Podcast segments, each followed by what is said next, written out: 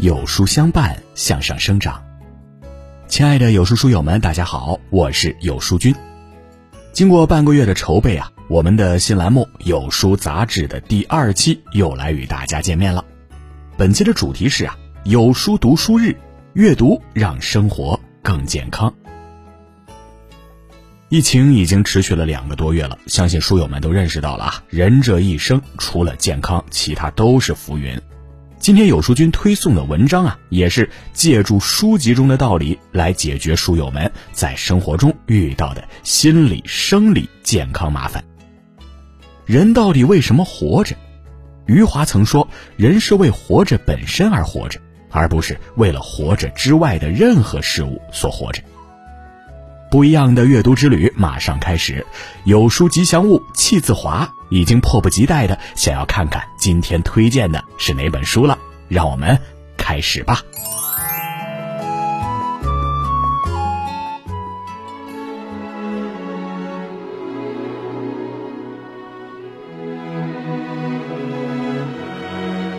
最近呢，新冠肺炎战役前线是不断传来好消息，确诊患者悉数出院。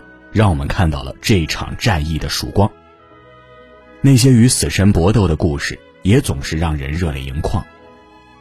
在网上啊，看到武昌病愈患者王先生的战役日记，在日记中，他写下了自己从确诊、救治到出院的过程。一月二十七号，王先生被确诊为新冠肺炎，开始住院接受治疗。用药三天后啊，病情不但是没能好转。肺部症状却逐渐加重，这让他开始心慌了。怕自己扛不住，他还是先把遗书写好了，存在手机里，想等进了 ICU 再发给家人。死亡面前，每个人都倍感无力。而在离死神距离最近的时候，王先生在日记中写下：“外面有大好世界，美好生活，我还这么年轻，一定不能有事儿。”原来我要活着。才是最能带给人希望的话语。后来呢，医生不断给他鼓励打气，从失眠、焦虑、压抑，到一点点坚强起来。王先生积极配合打针吃药，每天好好吃饭，好好睡觉。经过二十多天的煎熬，他终于痊愈出院了。走出医院的那一刻，王先生悄悄删掉了手机里的遗书，从生死线上挣扎着走过来。对死亡的回望，总是让人充满对生命的窥探。这不免让人想到余华在小说《活着》中写的那句：“一个人命再大，要是自己想死，那就怎么也活不了。”对生的渴望是支撑我们在越过山川荒野、看遍世事无常、经历悲伤病痛之后选择活着的唯一力量。今天呢，有书君就带大家走进豆瓣评分九点四分的《活着》，去发现书中带给我们那些关于生命、生活的思考，让我们懂得活着的意义。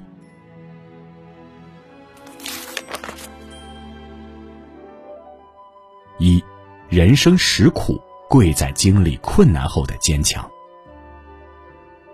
活着里的主人公福贵原本是出身富裕，可是生性嗜赌，欠下赌债。为了还债，父亲只好卖了田地，从此家贫如洗。父亲去世，母亲重病，在去给母亲求药的路上，福贵被抓当了壮丁。后来被解救回家，母亲已经去世了。女儿凤霞在一次高烧后成为聋哑人。此后，跌宕起伏的人生让福贵一家人在生活的悲喜中徘徊，在人性的善恶中游离。妻子家珍得了软骨病，身体日渐憔悴，生活窘迫至极，到了米缸见底的地步。儿子有庆好心给难产的县长夫人献血，却被抽血过多而死去。生活有很多黑暗无度的时刻，也有让人心生欢喜的瞬间。女儿凤霞嫁给了憨厚老实的二喜，还生了孩子苦根。即便日子再难，妻子家珍一直守候着这个家，守候着富贵。人至暮年，亲人们一一离他而去，只剩下一头老牛陪在他身边。但是福贵依旧活着，坚强的、坦然的活着。活着里写道：“活着的力量。”不是来自于喊叫，也不是来自于进攻，而是忍受，去忍受生命赋予我们的责任，去忍受现实给予我们的幸福和苦难、无聊和平庸。生活所有的苦，所有的难，都像野兽咆哮，试图把我们的灵魂震碎。可是，在看过人神佛魔之后，坦然接纳这世间的善与恶，才是对抗生活的最好武器。左拉曾说过：“生活中的幸福就是不断前进。”我们都无法躲避生活的刁难，也无法预估善恶与我们的距离，而我们能做的就是不断的去接纳生命里的所有遇见，好的、坏的、幸运的、不幸的，都照盘全收。世间清浅。悲喜自长，接受才能去寻找下一站的路口。活着总要自己成全自己。二，生而为人，总要在艰难中留存一份希望。但丁说过：“生活于愿望之中而没有希望，是人生最大的悲哀。”生活中最大的危险就是一份空虚的心灵。而那些有精神寄托的人，在任何情况下都能活得沉稳自如。之前在网上看到一张照片呢，让人钦佩不已。在方舱医院内，当大部分患者都在躺着休息时，有一个人在安静的阅读，被网友称为“清流读书哥”。这是一位博士后，今年三十九岁，在国外留学，回武汉探望父母期间，不幸被感染。面对病情，他的生活并没有按下暂停键，而是在治疗之余做着自己喜欢的事儿。有人说，这位读书哥让我们看到了艰难的日子里人们生发出的强大精神力量。面对网友称赞，他只是淡淡的说：“读书纯粹是兴趣爱好。”还有一名大三学生，他一边接受治疗，一边学习考研英语。他说：“目标是武汉大学。”有人留言为他加油，等疫情过去，一起去看武大的樱花。像读书哥这样有精神寄托的人，面对疫情时的从容和平静，也给处于焦虑中的我们一丝慰藉。活着中写道：“没有什么比时间更具有说服力了，因为时间无需通知我们，就可以改变一切。”起初，疫情让我们处在精神紧张的状态中。后来被迫宅在家的日子，我们又被空虚无聊所裹挟，于是人们被时间推搡着进入两个闸道，被疫情牵着鼻子走的人都陷入了焦虑迷茫，无所事事，而那些有精神寄托的人，只是按部就班过好每一天而已。人活着总要有所寄托。这份精神寄托就像一座心灵的避难所，让我们在孤独难熬、人生低落、人生顶峰时，知道如何自处。三，活着不易，要不断从黑暗中寻找光亮。生活中总是有很多难熬和艰难的时刻，好像所有事情都在和我们作对。刚入职场，被嘲笑，被算计。觉得周围的人都在看自己的笑话，好不容易在职场站稳脚跟，又要结婚生子，开始在职场和家庭中疲惫穿梭。人到中年，又被上有老下有小的生活包围，感觉活成了陀螺，被生活压的是喘不过气来。活着里写道：人只要活得高兴，穷也不怕。人活着是一种心态。对生活充满希望和热爱的人，总能成为生活的强者。与病毒较量的日子并不轻松，但依然有乐观的人在认真生活，也在浸染着身边的人。前段时间，一位来自新疆的医生在方舱医院跳舞的视频火遍微博。这位医生穿着厚重的防护装备，在医院跳起新疆舞来，每个动作都透露着灵活与可爱。一下就让人感到活力满满。有人说，从他们身上看见了一座城的希望。还有山东省第九批援助湖北医疗队的医护人员，他们为了减轻患者的病情，提高治愈率，他们每天教患者练习八段锦，为患者放松身心。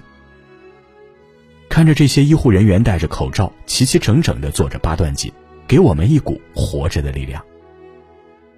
塞缪尔曾说：“世界如一面镜子，皱眉视之，他也皱眉看你；笑着对他，他也笑着看你。”生活怎样，取决于我们的心态怎样。没有人的生活是一帆风顺的，每一个轻松笑容的背后，都是一个咬紧牙关的灵魂。生活中那些难熬的时刻，也都需要我们自己度过。心态好的人，跌倒了爬起来，拍拍身上的泥土，继续大步流星向前走。活着不易，熬住困苦，才能涅槃重生。四，人生实苦，唯有自渡。尼采曾经说过：“人之所以伟大，是因为它是一座桥梁，而非目的。”人生不是结果，而是过程。在这生与死之间，才是我们活着的意义。即便在最黑暗的时刻，也有人在寻找光亮；即便被生活不断蹂躏，也有人笑对每天的晨起日落。人生就像是一场旅行，我们可以选择要结伴的人，可以选择要行走的路，唯独不能选择的就是四季的冷暖变化。就像我们不能选择生活中遇到的事情一样，而在这场旅途中，只有我们自己能一直温暖自己。历经世事，看过人心，一个人才会一点点变得强大和平。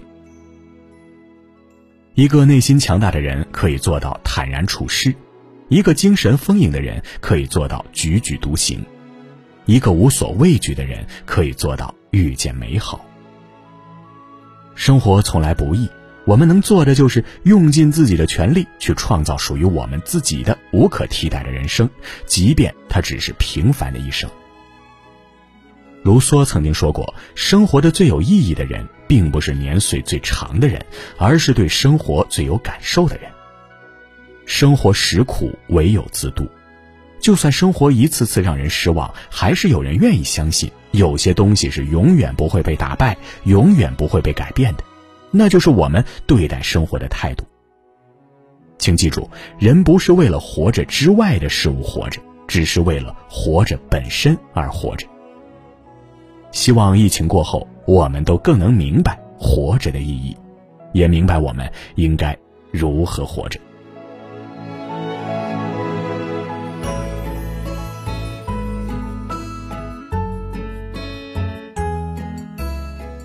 读书是一次精神的旅行，是一场心灵的邂逅。本期呢，有书杂志的主题是读书让生活更健康。有书君带领大家发现那些藏在书中的道理，拥抱更健康的人生。听完了这篇文章，你是否对如何有勇气的活着有自己的想法和见解呢？欢迎大家在评论区留言互动。如果说你喜欢今天的分享，喜欢我推荐的这本《活着》。欢迎点亮文末的再看，并转发到朋友圈，跟更多的书友一起成长。好了，那么今天的分享就到这里，有书杂志，下期我们不见不散。